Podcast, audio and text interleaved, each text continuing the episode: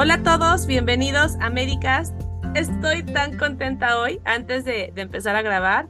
Según yo le prometí a Kenia que no iba a sacar mi lado fan, pero es a veces inevitable porque eh, a Kenia, como yo creo que muchos la conocimos de un podcast, el de Más allá del Rosa, y tu historia me sensibilizó como a muchísima gente, pero también no hay casualidades. A partir de que yo empecé a poner atención en la comunidad trans, sí me di cuenta que de la parte médica hay muchísima desinformación. Entonces, ¿con quién? ¿Con quién puedo hablar de esos temas? Pues con Kenia. Kenia que te encanta eh, exponer todas las irregularidades, que también buscas la justicia, que buscas igualdad, eh, que buscas que por lo menos se reconozcan en muchísimas cosas.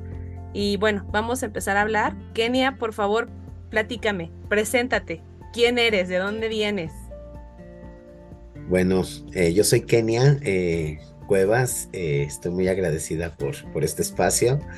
Y bueno, pues soy una mujer sobreviviente, ¿no? Una mujer guerrera, ¿no? Que le ha tocado efectivamente vivir ciertas circunstancias en la vida que me han marcado, pero que también me han dado aprendizaje, ¿no? también he sido una mujer tenaz, ¿no? Eh, que ha luchado siempre por sus convicciones, ¿no? Eh, y bueno, pues soy una mujer trans, eh, efectivamente, defensora de los derechos humanos y actual directora y fundadora de Casa de las Muñecas Tiresas. Qué padrísimo. Ahorita que ya vayan escuchando todo lo que vamos a platicar, estoy segura que van a terminar admirándola igual que yo. ¿Estás lista para comenzar? Comenzamos. Muy bien, pues quiero empezar a hablar justo sobre las infancias trans. Hace poquito tuve la oportunidad de tener unas clases de ética médica que justamente hablaba sobre género. Y es una, una doctora que ella tiene un doctorado en ética médica y invitó a una antropóloga social que se ha dedicado también a hacer investigación sobre qué es el género, identidad de género, todo, todos estos términos que, que están cada vez creciendo y creciendo y creciendo. Y me encantó ver a los estudiantes de medicina, que son estudiantes de los últimos semestres de la carrera, hablando de esto. O sea, porque a mí cuando yo estudié medicina, ni por aquí, o sea, jamás, ¿no? O sea, la comunidad trans de cuando hace nueve años, diez años que me gradué, solamente yo la veía reflejada en la, en las exoservidoras eh, eh, de Tlalpan, ¿no? Por ejemplo, ¿no? Pero jamás me imaginé yo médico, pues me va a tocar atender a alguien, a alguien de la comunidad trans, o sea, nunca. Y me llevo con la sorpresa de que un día me llega a consulta un chico de 16 años que está en proceso de, de hacer su, bueno, que él quiera hacer su reasignación de sexo y me pone en reto porque dije, ok, es un, es un chico trans, pero los, estudios de, de gabinete lo sigo considerando como mujer, o sea, como de, de género mujer o ya como hombre, pero si lo comparo con un hombre, pues los valores de referencia son diferentes. Entonces me puso a mí en un reto que dije, ¿qué hago? O sea, ¿qué hago? Y no, no por discriminar, sino por la mera ignorancia de no saber qué hacer. Entonces yo les empecé a escribir a mis amigos que también son médicos y todos a las mismas. O sea, dije, qué horror. O sea, estamos de la chingada. O sea, no puede ser posible que no sepamos ni siquiera cómo referirnos, ¿no? Porque me pasan a mí el expediente y veo el hombre todavía de, es un nombre de nacimiento, ¿no? Pero eh, yo así, pero lo veo con físicamente como hombre y yo, pues no, no es Andrea, ¿no? O sea, o no es, yo así como le hablo, cómo le digo y también sí, y si le digo por su nombre que viene en el papel se va a sentir ofendido. Entonces, o sea, ese tipo de cosas creo que hace falta mucho visibilizarlas más porque al final de cuentas ya pasan y van a seguir pasando y cada vez va a ser más frecuente porque afortunadamente ya se está dando esta libertad, ¿no? De mamá, papá, no me siento con mi género con el que nací.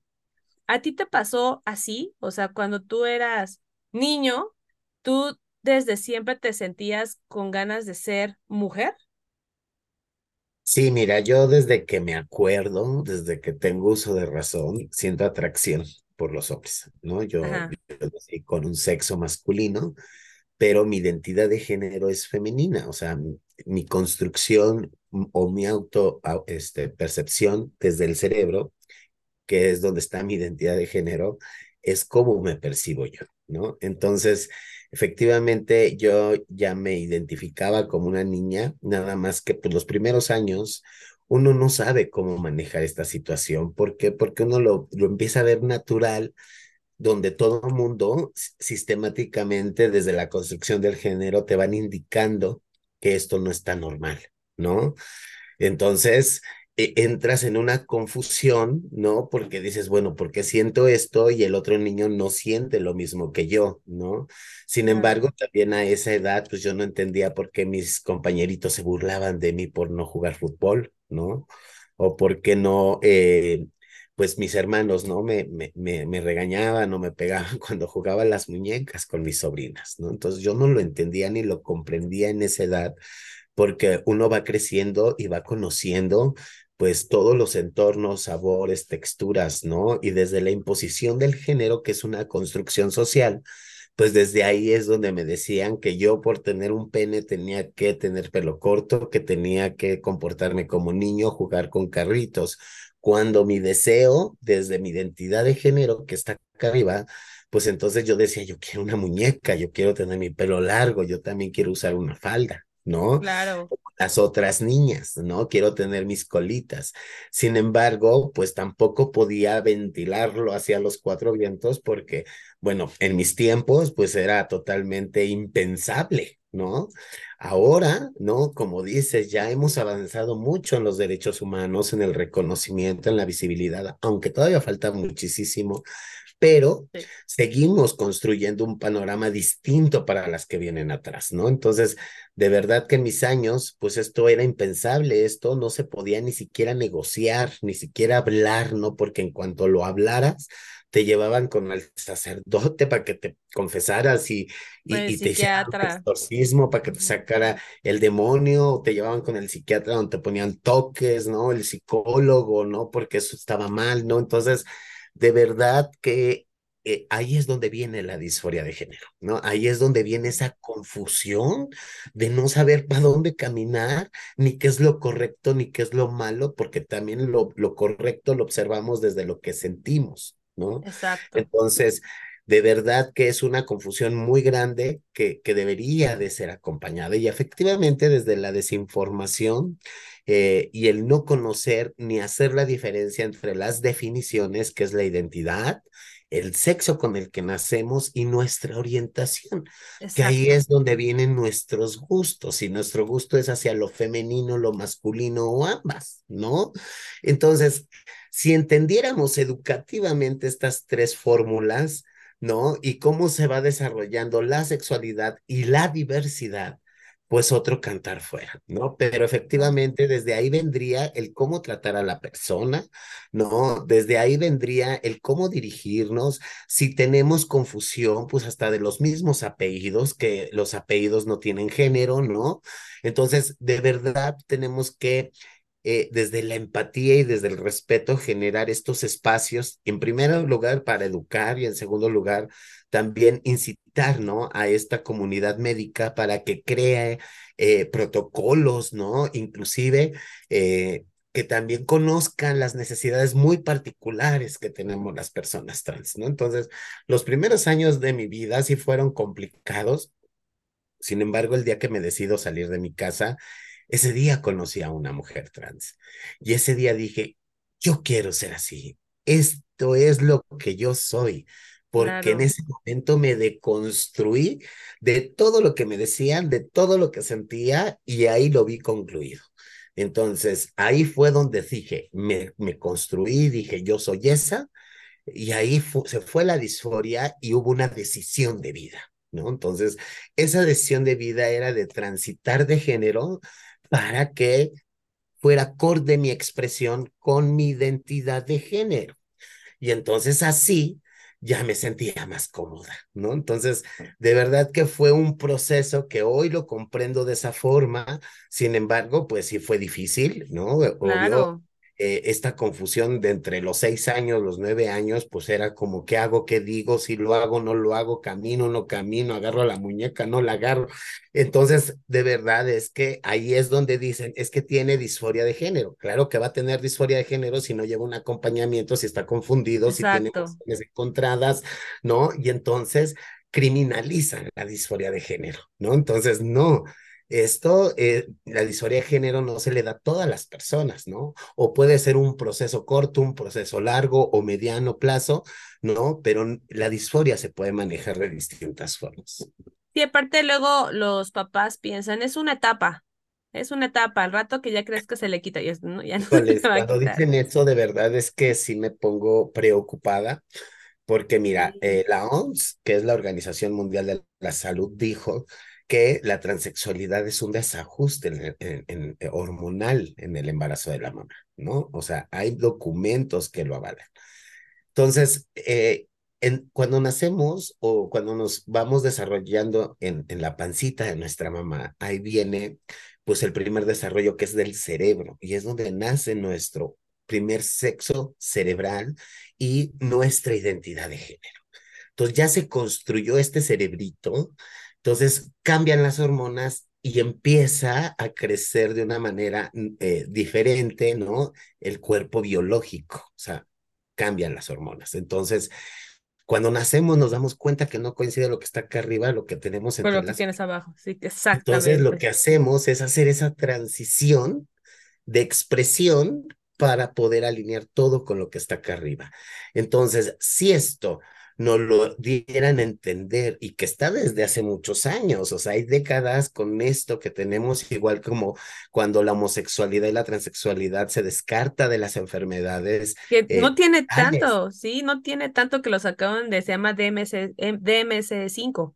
Es en, en 1990. Sí, o, sea, tiene 33 años que se dio ese documento y en 33 años no hemos avanzado más que de siete años para acá.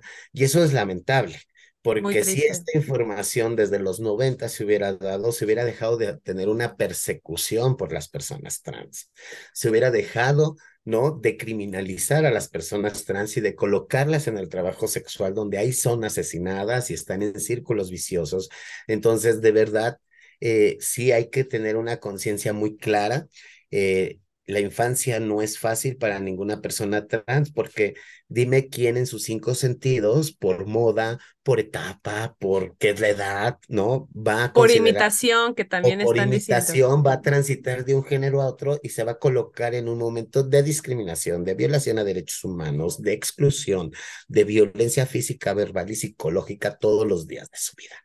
La verdad es que pienso que nadie en este mundo, por moda, por condición, por experiencia, lo haría, ¿no? Entonces, dejemos de pensar que esto es una moda, es una etapa, es una condición de vida y es biológico. De verdad nos es contra nuestra mente, contra nuestros ideales. Una persona cuando se identifica como mujer, de verdad no está cómoda no está cómoda. claro. tenemos ni entre las piernas, ni con nuestro físico, ni con la construcción del género. Entonces, alineamos todo eso para que nuestro cerebro, que es el primero que, que nos debe de indicar todo, pues nos da órdenes. exprese todo, ¿no? Entonces, de verdad, eh, pues la infancia no fue, no fue fácil. Eh, creo que, que sí, inclusive en las casas hogares donde estuve, ¿no? O sea, yo, yo fui niña de la calle. Entonces, durante esos procesos, cuando yo necesitaba de, de esa sociedad civil, de esas organizaciones, de esos espacios, pues simple y sencillamente eh, yo no podía encajar porque no se respetaba la identidad de género, no se reconocía. Entonces tenía que salir expulsada de esos, de esos lugares y no me los ocupaba para reponerme. O sea, comida, dormir, bañarme y ropa limpia y vaya. No sigamos en la calle. Entonces, de verdad es que esto, esta criminalización que se ha generado sobre las personas trans, invisibilidad y criminalización, de verdad que ha afectado vidas, hace, eh, eh, ha provocado muchos suicidios y ha provocado prácticamente que seamos el segundo lugar después de Brasil en transfeminicidios, ya que las mujeres están colocadas en estos espacios gracias a la negación de sus servicios servicios públicos, gracias a la negación de sus derechos humanos, porque las personas desde sus ideologías, desde sus creencias, usos y costumbres, ¿no? Y estereotipos muy marcados porque fue eh, eh, aprendido de generación a generación. Entonces, nosotras no encajamos en esa sociedad. ¿no? Entonces, de verdad que ha sido lamentable que muchas infancias trans se pierdan eh, por la ignorancia de las personas, porque al final del día es un ser humano que la está pasando mal, que no sabe cómo acompañarse a sí misma y su entorno tampoco sabe cómo acompañarle. Exactamente. De hecho, justo ahorita que, que dijiste todas las secuelas psicológicas que causa esta discriminación, eh, hay un, acaba, bueno, acaban, ya tiene unos dos años que salió un estudio del Instituto Nacional de Salud Pública en la comunidad trans.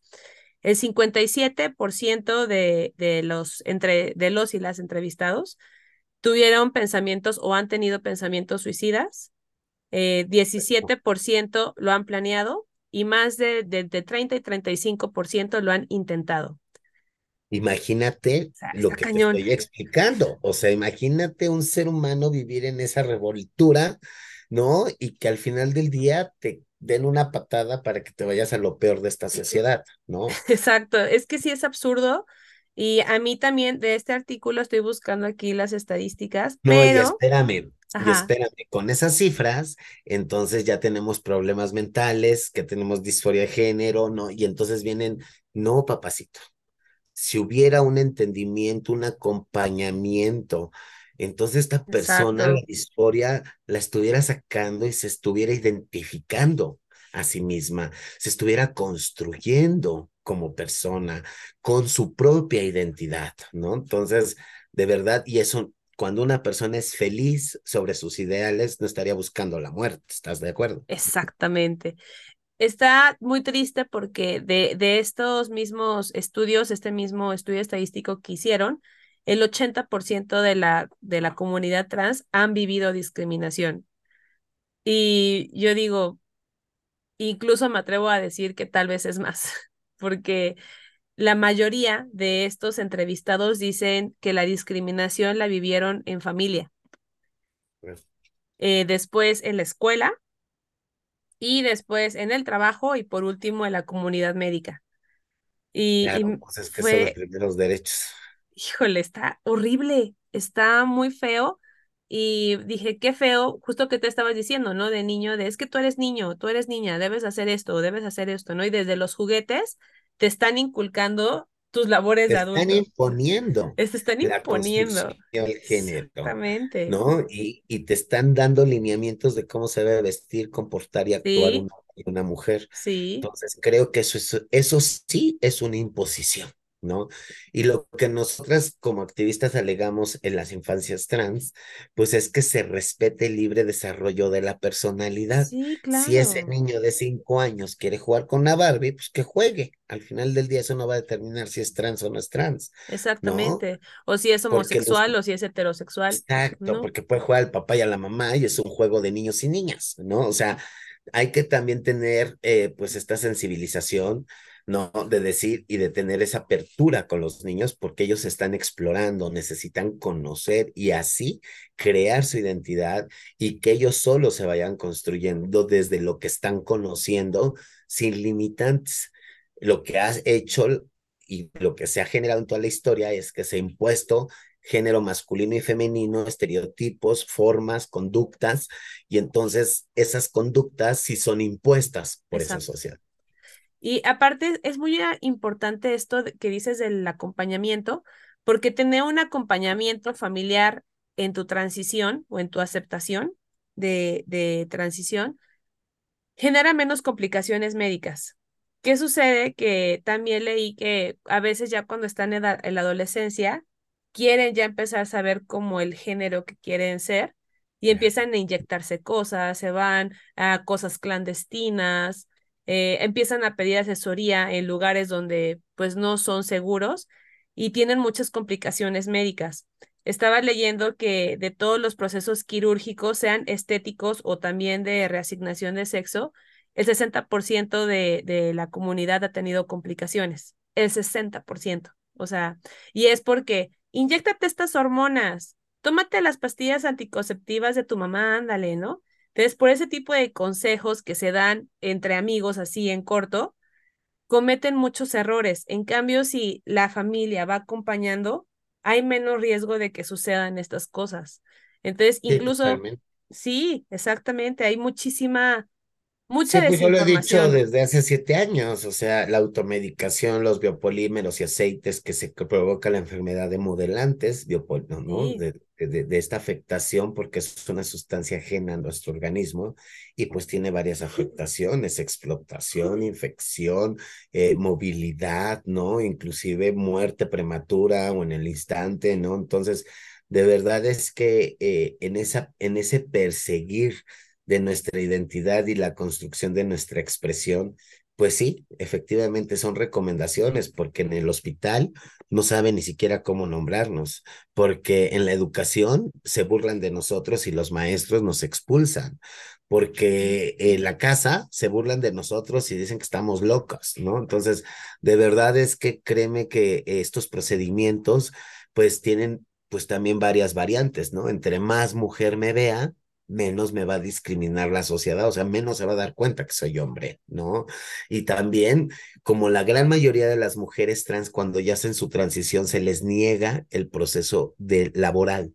En cualquier empresa, entonces, una de las únicas áreas que se nos ha permitido es el trabajo sexual, y entonces también en el trabajo sexual, entre más buenota estés, pues más generas trabajo sexual, ¿no? Entonces, sí tiene muchos sentidos y aparte en el trabajo sexual, pues te este, sigue permitiendo generar estos cambios de transición, ¿no? De género o de sexo y de esa manera construirte, pero pues a consecuencia de que vamos con los charlatanes, de que no tenemos áreas médicas específicas y qué triste, ¿no? Porque desde el 2015 la legislación en México garantiza el cambio jurídico legal de las personas trans. O sea, el Estado ya nos reconoce que somos mujeres trans.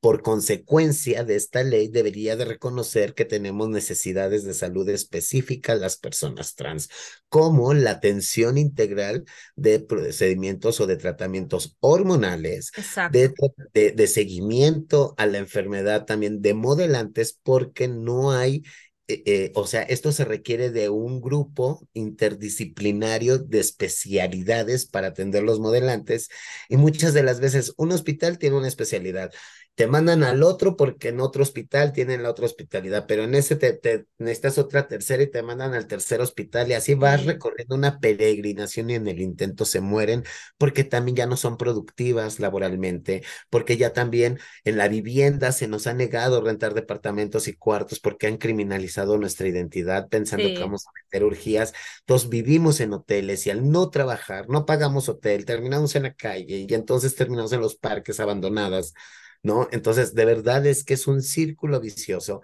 que va afectando la vida integral de las personas. Entonces, si el Estado ya reconoce que somos mujeres, debería reconocer nuestras necesidades de salud y también si nosotros garantizamos como Estado y como salud pública, ¿no? Estos procedimientos tanto hormonales como de cirugías plásticas que le sale al Estado así de precio, pues entonces no estaría gastando el Estado tantísimo dinero en tratamientos de por vida o seguimiento de salud por el problema de modelantes o la automedicación de hormonas, trombosis y otras afectaciones como el riñón que se generan a través de la automedicación hormonal.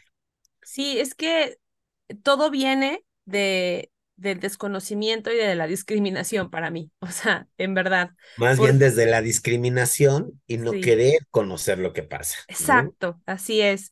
Y eh, también ahorita que, que estabas hablando de el trabajo, estaba viendo que los trabajos que usualmente están en la comunidad trans son en belleza, en trabajos sexuales y servicios de manufactura, pero la gran mayoría se reconoce como desempleada.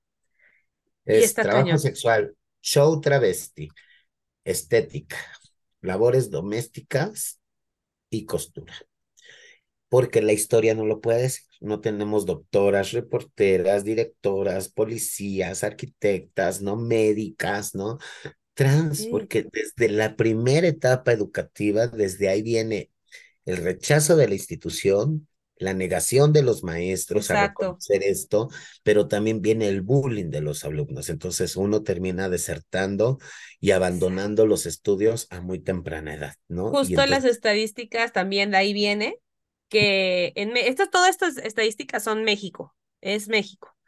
Que yo empecé con todo esto desde hace muchos años a visibilizarlo y entonces desde ahí hemos trabajado en muchas investigaciones, en muchas academias y, es por eso que hoy tenemos ya documentos que avalan esto, ¿no? Porque en el 2016 para atrás no existía ni siquiera una sola investigación sobre tema de salud de las personas.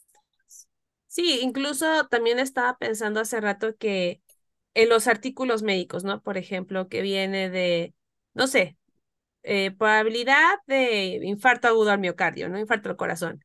Y nada más viene hombres, mujeres, ¿no? 70 hombres, pero nunca separan como la comunidad trans, nunca hacen como, o sea, no, si tienes genitales que corresponden a mujer, te vas a esta clasificación y a esta, ¿no?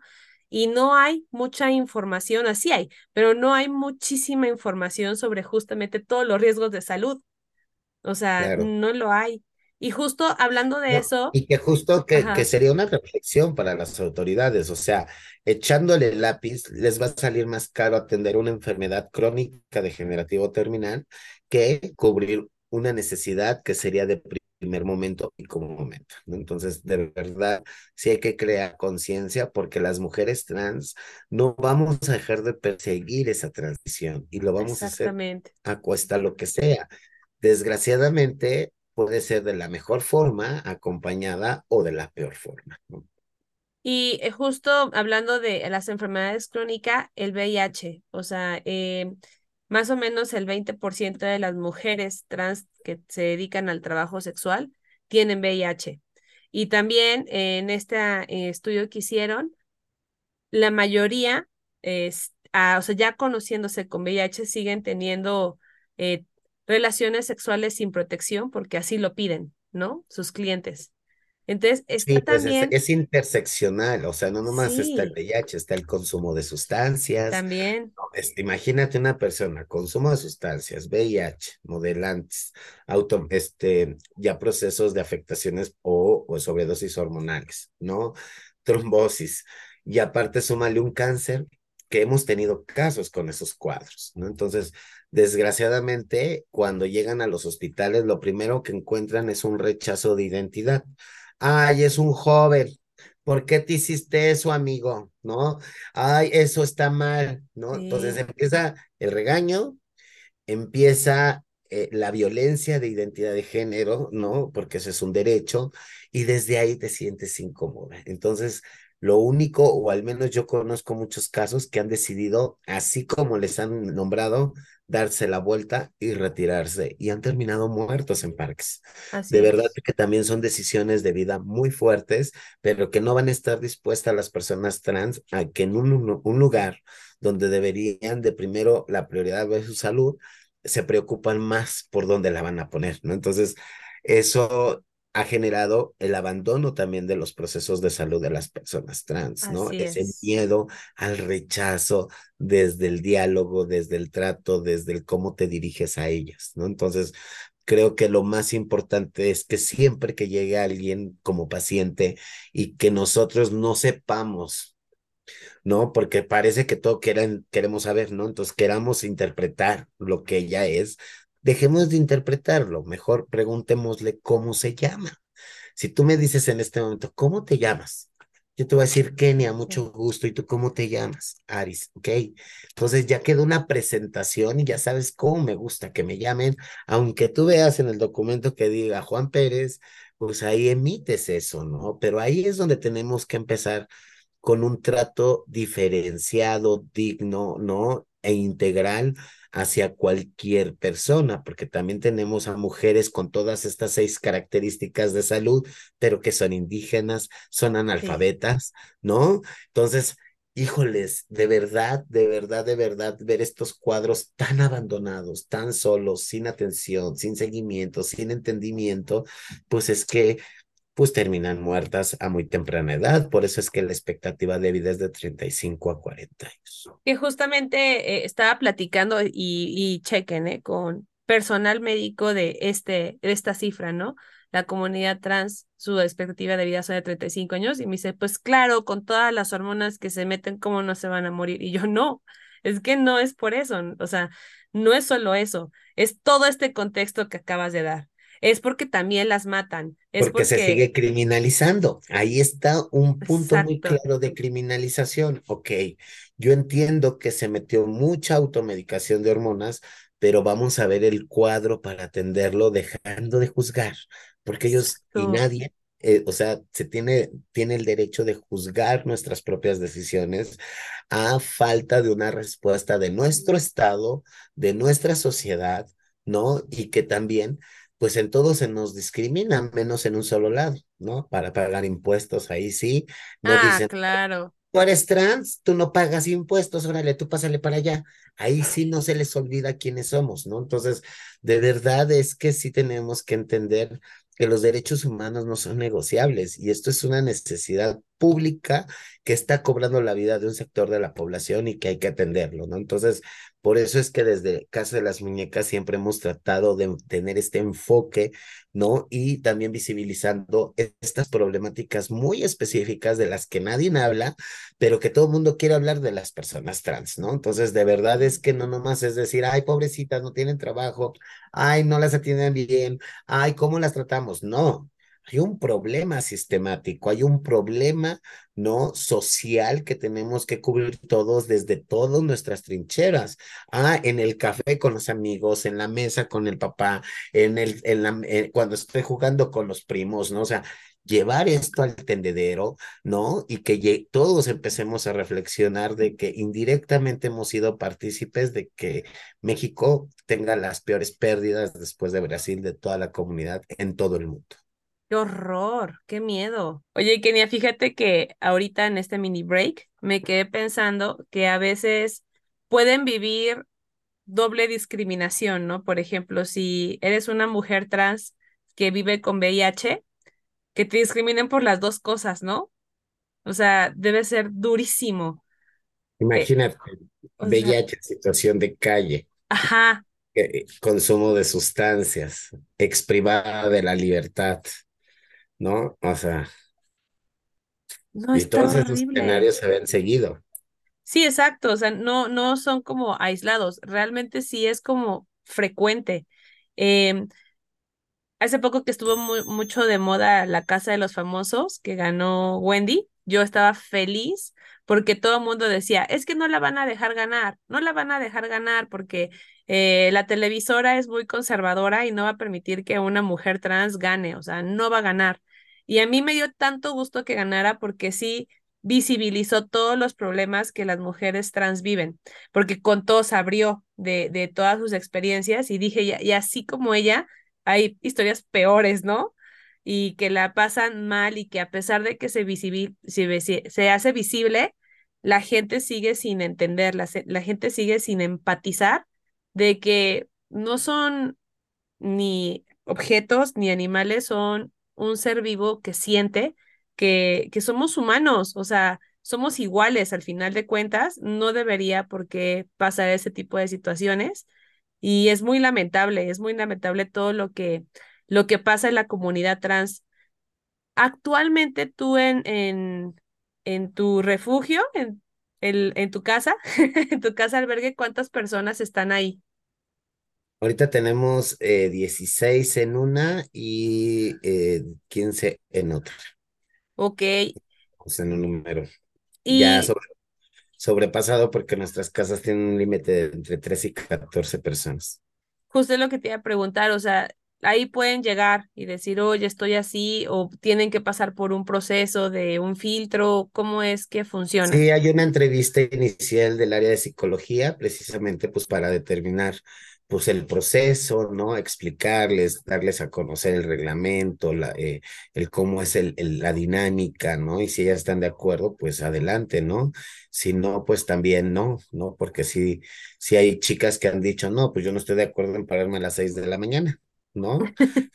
no lo pueden obligar, entonces tampoco podemos, eh, el, el, la metodología lleva todo un reglamento, horarios, ¿no? Una conducta, en el cual todas vamos ingresándolas a este espacio, ¿no? Entonces, sí es el primer filtro y no más teniendo la decisión, yo creo que no más con la pura decisión de vivir un acompañamiento, ¿no? Que a lo mejor entender procesos de vida, eh, pues autorreconocerse, ¿no? Que se estabilicen las emociones, que se estabilice también sus procesos de salud, ¿no? Porque también llegan con un deterioro y con un abandono, ¿no? Muchas de, de estas mujeres que llegan contigo, ¿en algún punto vuelven a conectar con su familia o usualmente ya no sucede? Eh, pues algunas sí, algunas sí vuelven a conectar con su familia, este, y, y la verdad es que es, es muy bonito y muy interesante. Otras de plano ya no, otras de plano nunca tuvieron contacto y tampoco les interesa. Cada caso es diferente, ¿no? Y cada, cada persona también piensa de distinta forma y a cada persona le ha impactado de distinta forma la violencia. Claro, lo, bonito es que tú las reincorporas la, a la sociedad y les enseñas a vivir de, bueno, no les enseñas, o sea, todos en comunidad aprenden a vivir de una manera diferente. Eh, eso fue lo que me gusta muchísimo de tu proyecto. Si, o sea, tú ahorita, ¿de qué, de qué pedirías como ayuda? de que se visibilizara más la comunidad, de que escucharan, de que fueran más sensibles o apoyos económicos. ¿Qué es lo que tú dirías que hace falta? No, únicamente lo que necesitamos es respeto, ¿no? Respeto eh, hacia toda la diversidad y, y, y desde ahí, desde el respeto se genera la empatía. A lo mejor habrá personas que de plano sí digan no, no, pero que nos respeten, que no nos ofendan, que no nos bloqueen, que no nos invisibilicen, ¿no? O sea, creo que eso es lo más importante, el respeto. Y también eh, las personas que ya tengan esta sensibilización, pues a través del respeto y del amor, yo creo que se pueden construir muchas cosas, ¿no? Para poder crear estos espacios inclusivos, llevar este tema, pues, usted decía, a la mesa, ¿no? Con los cuates, con los amigos, con los primos, porque también dentro de esos espacios donde se, hay una convivencia muy, muy íntima, eh, muchas veces se tocan temas, ¿no? Fuertes o delicados o, o, en este caso sociales, ¿no? Y que me digan, oye, ¿qué pasa con las personas trans, no? O sea, a lo mejor, pues no aceptamos que son mujeres, ¿no? Porque no tienen en su ideología una vulva, porque así lo piensan, ¿no? Pero respetemos que quieran ser mujeres, respetemos que, entre, que, que se dejen el pelo largo, que puedan expresarse en cualquier espacio, ¿no? O sea, yo creo que esa, ese pensamiento hay que tenerlos todos y todas, ¿no? Porque aunque no nos guste, también las personas trans somos parte de esta sociedad, estamos transitando en esta sociedad, ¿no? Entonces, como lo decía también, seguimos pagando impuestos porque también pagamos impuestos, ¿no? Entonces, de verdad, eh, yo ya he sido de las personas que yo ya no, cuando veo un proceso de discriminación o de negación, ¿no? Eh, pues sí hago una denuncia porque digo, eh, no puede ser posible que sigamos pensando de esa forma, ¿no? Claro. Independientemente, ya olvidemos que seamos trans, lesbianas, bisexuales, no homosexuales, somos seres humanos que reímos, lloramos, cagamos, nos echamos y vamos al mismo yo. sí, es que simplemente, es que suena tan fácil, pero no lo es.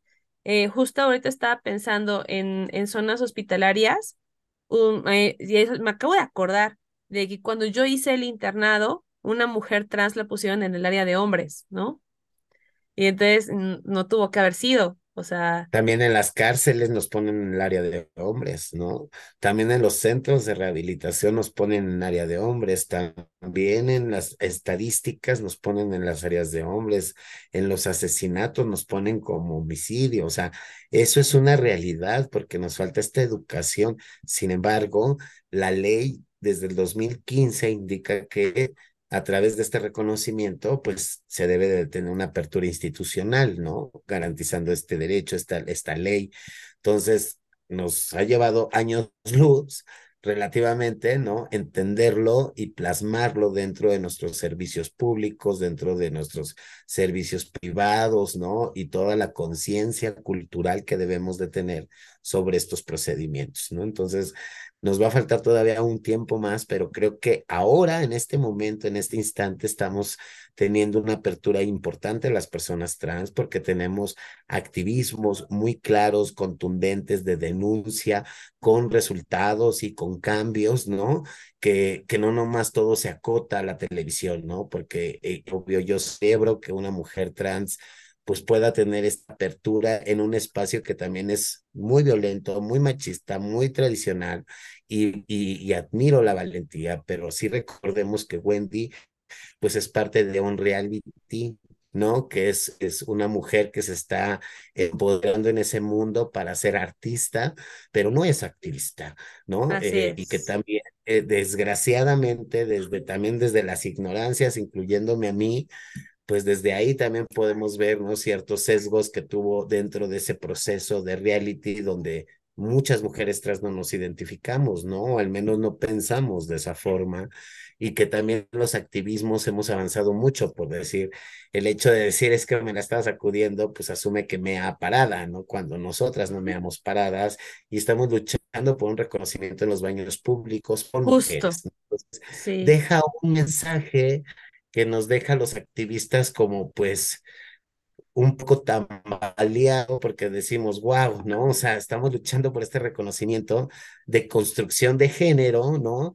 Y ella, a través de ese poder que ha logrado tener de visibilidad, pues viene a bajarnos de los pies, ¿no? Entonces, tampoco es por ahí, yo creo que también eh, antes, eh, si ella se expresa así, bueno, pues yo también respeto mucho cómo nos expresamos los seres humanos y lo puedo entender, pero no lo haces en un lugar público donde estás eh, no nomás visibilizándote tú, ¿no? Sino también entra una corresponsabilidad y ahí si no sabes del tema, entonces mejor pues callarnos un poquito, ¿no? Y aprenderlo después y a lo mejor en algún momento sí dialogarlo. Entonces, sí tenemos que entender que hay muchos activismos que hemos luchado para que efectivamente esto sea visible, ¿no? Porque no era visible, definitivamente no era visible.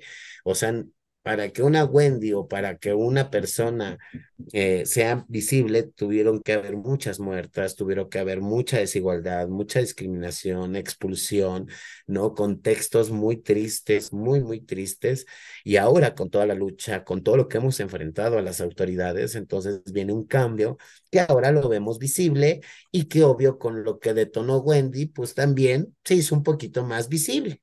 ¿No? E, eso fue lo que sucedió. Aparte, pues yo considero que ese es un mundo muy aparte de la lucha, de los activismos, ¿no? Y que respeto mucho porque yo no soy artista, yo no soy chistosa, pues yo soy muy contundente en mis ideas, yo soy muy clara en lo que yo quiero comunicar y aparte desde mis convicciones y mis luchas, ¿no? E, entonces doy un debate, ¿no? Con la sociedad, con el sistema, con las instituciones y eso me ha puesto en riesgo en mi propia vida, no tan solo. Sí, claro. ¿Has tenido la oportunidad de hablar en escuelas, en, en instituciones de salud? Sí, totalmente, pues no salgo de las universidades, de las preparatorias, ¿no? Eh, Justo, así como... ¿Qué te ha, o sea, qué impresión te da de, de la juventud, ahora sí, de esta aceptación de la comunidad? ¿Sorprendidos o como, ah, sí, ya lo sabía? ¿O, qué impresión es la que has tenido? yo creo que hay mucho desconocimiento, aunque hay mucha aceptación, ¿no?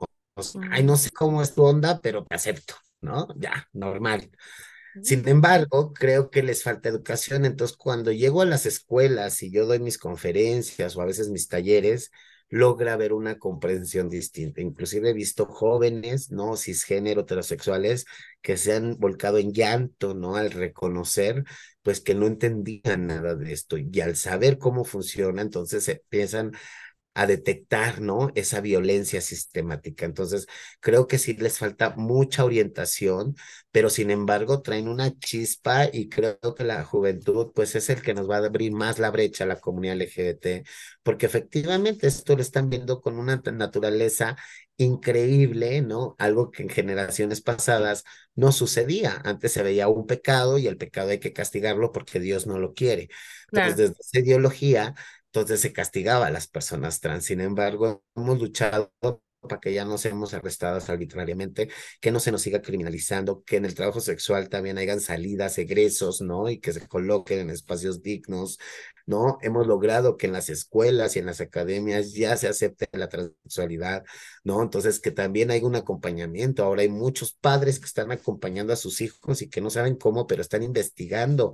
A mis foros van muchos papás con sus hijos trans, hijas trans, y entonces lo entienden con una claridad que al final pues me terminan agradeciendo, ¿no? Entonces, creo que cuando no aceptamos a una persona de la diversidad de nuestras familias, lo único que hacemos es mandarlas como puercos al matadero, porque eso es lo que va a suceder seguramente. Sí, claro. Ya sea en un contexto de consumo, de VIH, de modelantes, ¿no? Este, de cárcel, eh, de, de, de, sustancias, ¿no? O sea, de cualquier índole, va a empezar a deteriorar su vida y puede que tenga suerte y sobreviva o puede que no y pues termine su vida, ¿no? Entonces, de verdad, sí hay que crear una conciencia distinta, ¿no? De que hemos abandonado a ciertos sectores de la población, como también están personas de estatura pequeña, también están las personas indígenas con discapacidad, que aún que nos llenamos la bandera de decir, ay, es que somos inclusivos, no, nos falta mucha cultura todavía también para esos sectores y que en realidad deberíamos de profesionalizarnos con una materia de inclusión, reconociendo Sí. todas las problemáticas de todos estos, de estas poblaciones clave, y así todos crecer con un enfoque de poder ayudar, crear estrategias integrales que puedan impactar en la vida de estas personas históricamente poco favorecidas. Es que esto fue súper clave lo que acabas de decir. O sea, todos deberíamos tener una materia de inclusión desde la primaria. O sea, Totalmente, totalmente. Yo nunca la llevé jamás, te digo, la universidad muchísimo menos. Yo jamás pensé que iba a tener pacientes eh, trans. O sea, yo pensé que los pacientes trans solo visitaban cirujanos y endocrinólogos, ¿no? Y como me, me empezaron a llegar fue así de, ay, ay, No, ay, no. ahora hay que tener claridad de que pues en un ginecólogo puede llegar un hombre Exacto, y con un proctólogo puede llegar toda una mujer. Entonces, sí tenemos que educar, ¿no? En, también en las especificidades del cuerpo humano, porque ahí sí, ¿no? Aunque seas trans y no tienes una resignación de sexo, entonces pues va a haber el genital y el indicado es el urólogo, ¿no? Entonces sí tenemos que entender que un urólogo debe estar sensibilizado cuando a través de ese consultorio, como lo que te pasó a ti, entra una mujer y tú dices, ¿cómo? ¿No? ¿En qué momento voy a atender, ¿no? A un hombre, ¿no? Entonces, exacto. sí tenemos que tener como claridad con esto. Sí, la verdad es que hace falta mucho, como dices tú, hace falta mucho, pero cada vez es más frecuente y seguirá, y No, seguirá. totalmente, vamos avanzando y creo que hay algo muy interesante. Fíjate que vienen a hacer un documental a México donde voy a participar Ok, y precisamente este documental va a hablar de la violencia a nivel mundial de género. En donde es, es un contexto de muchos países, ¿no? Inclusive de África, Europa, América, ¿no? Y va a haber esta, esta eh, pues separación y también esta, eh, pues alineamiento. Sin embargo, lo que me llama la atención es que México, y a lo por lo cual se acercan a mí, es que México es el único país que está defendiendo el transfeminicidio. ¿no? Entonces, wow, eh, eso es muy importante porque ahí se ve que a pesar de que es una comunidad muy machista, es el segundo lugar en asesinatos, también está teniendo una apertura en temas, en diálogos, en construcción, en atenciones, ¿no? Distintas a las que se habían construido desde el patriarcado, ¿no? Desde estereotipos muy arraigados, ¿no? De, la, de los mismos funcionarios públicos. wow, esto sí está enorme, o sea, es un avance enorme. Sí, y aparte, bueno, pues yo, yo desde el 2016 he luchado por el feminicidio. sí. Actualmente tengo también el primer mausoleo de mujeres trans, donde ya vamos a empezar a concentrar ahí Mm, sus cuerpos. Entonces, también ver la muerte de otra forma y de un acompañamiento también a la muerte digna, porque también a las mujeres trans después de muertas se les sigue criminalizando y que la violencia y el dolo cambia también entre transfeminicidios y transhomicidios. ¿no? En el transfeminicidio es más de castigo, de exhibición, de mutilación, y con los hombres trans es más una violencia sexual, ¿no? qué horror, qué barbaridad, qué feo. La verdad es que mucho de lo que tú lo has dicho se está logrando en México es porque tú no has quitado el dedo del renglón. y, y que has tenido la gente correcta que te ha acompañado también. Sí, de verdad, sí, le quiero agradecer a todo mi equipo de Casa de las Muñecas, porque sin ellos yo no podría sola, de verdad, esto es una chambísima que se ha sumado mucha gente al barco, sin ningún interés, nada más con el simple y sencillo interés de ver un mundo distinto, ¿no? Y eso creo que mueve montañas y es lo que ha hecho Casa de las Muñecas a través de cada uno de sus integrantes y alrededor de sus 10 estados donde tenemos ustedes. Es, eh, por eso justamente has viajado tanto a, mis tierras nayaritas. Sí, pues en Nayarit ya tenemos el centro comunitario Scarlett Dayan, que es un centro de día donde hay educación, cultura, actividades educativas, ¿no? talleres, cursos, ¿no? Donde la gente también, las, las chicas trans pueden ir a solicitar su cambio de identidad, ¿no? Eh, este acompañamiento a la salud, asesorías legales, ¿no? Entonces, que también estamos acompañando en el estado allá en Tepic. Qué padre. Ay, Kenny, agradezco mucho que te diste este espacio de tu agenda tan apretada para platicar conmigo y con la gente que va a escuchar esto de este tema, de estos problemas. Y te agradezco mucho, te admiro mucho como te lo dije al principio. Y yo, yo de, te sigo y así cada que veo yo, bien, Kenny, ahí like, corazón, compartir. Pero eh, Gracias. Te abrazo Ya me mucho. saludas a Isaac, un gran amigo de la lucha y que un gran aliado allá en Tepic Nayarit que, que también lleva un restaurante. Recuérdame el nombre, por favor. Casa Violeta. Casa Violeta, que es divino, se come divino, de Ay, verdad. riquísimo. Siempre ha sido muy empático y muy aliado, al menos con Casa de las Muñecas desde que nos conoce. Y de verdad, siempre sea así, mira, a manos llenas lo que quiera Casa de las Muñecas. Y un saludo también a Isaac. Sí, también él me dijo, cuando hables con Kenia, dile que le mando muchos saludos y abrazos. Y yo, ay, sí. Y muchas gracias. Un No, empresario digno, digno, digno de verdad. gracias a ti. Kenia, ¿cómo te puede encontrar la gente en redes? Eh, lo de, lo de tus casas para que te busquen, te sigan, Bueno, sepan qué es Casa lo de que las haces. Muñecas, eh, la pueden encontrar como Casa de las Muñecas Tiresias AC. Ahí tenemos un flyer un, eh, pegado como primer publicación donde vienen unos una serie de flyers donde quiénes somos, qué servicios damos, en qué estados estamos, y hay, que, hay, hay una lista de donaciones en especie y las direcciones, así como también pueden hacer donaciones eh, eh, por PayPal, ¿no? Estamos en Twitter y en Instagram como arroba c.tiresias. Y también en mis redes personales estoy en Facebook como Kenia Cuevas, en Instagram estoy como kenia.cuevas.1 y bueno, pues aquí andamos, eh, en- también en TikTok estoy como Kenia Citlali Cuevas Fuentes, ¿no? Ah, también ya en TikTok. Ahí andamos, ahí andamos haciendo cada cara, pero de verdad es que, pues de donde pueda, eh, también trato de contestar todo, es- no me da la vida, pero trato de contestar porque hay mucha necesidad, muchas situaciones que, que se arreglan, ¿no? Y que, y que quedan nada más en un mensaje, pero que vamos solucionando y vamos acompañando. Y esto es un trabajo de siete por, por siete, ¿no? Eh, aquí Sí, descanso, no hay vacaciones, eh, no hay nada, pero con mucho amor y mucho cariño porque Vale la pena el servicio, vale la pena el acompañar y vale la pena construir una mejor sociedad. totalmente vale la pena. Eh, en todo, eh, también eh, Kenia ayuda a, personas, pero también animales. Estaba viendo el otro día Perritos, huellitas, tiresias. Sí. Y yo así de, no, es que tú tienes tanto amor para dar, en verdad. Pues ahí, de verdad, son cosas que se me meten a la cabeza y que después es muy difícil que se me salgan, pero pues trato de aterrizar todas mis padre ideas para que nada quede rezagado. que haya más gente como tú. Ay, muchas gracias. Pues nada más decirle a tu audiencia y agradecerles, pues decirles que vale la pena luchar por nuestros ideales y nuestras convicciones y que todo lo que imaginemos en esta vida es real si nuestros corazones así lo desean. Y por ello digo que mi mayor venganza será que todos seamos felices. Ay, qué bonito. Pues sí, que se cumpla esa venganza. Muchas gracias, Kenia. Te mando Hasta muchos luego. abrazos. Que te Y un vaya saludo a bonito. todo mi equipo de Tepic Nayarit. Saludos a mis tierras nayaritas.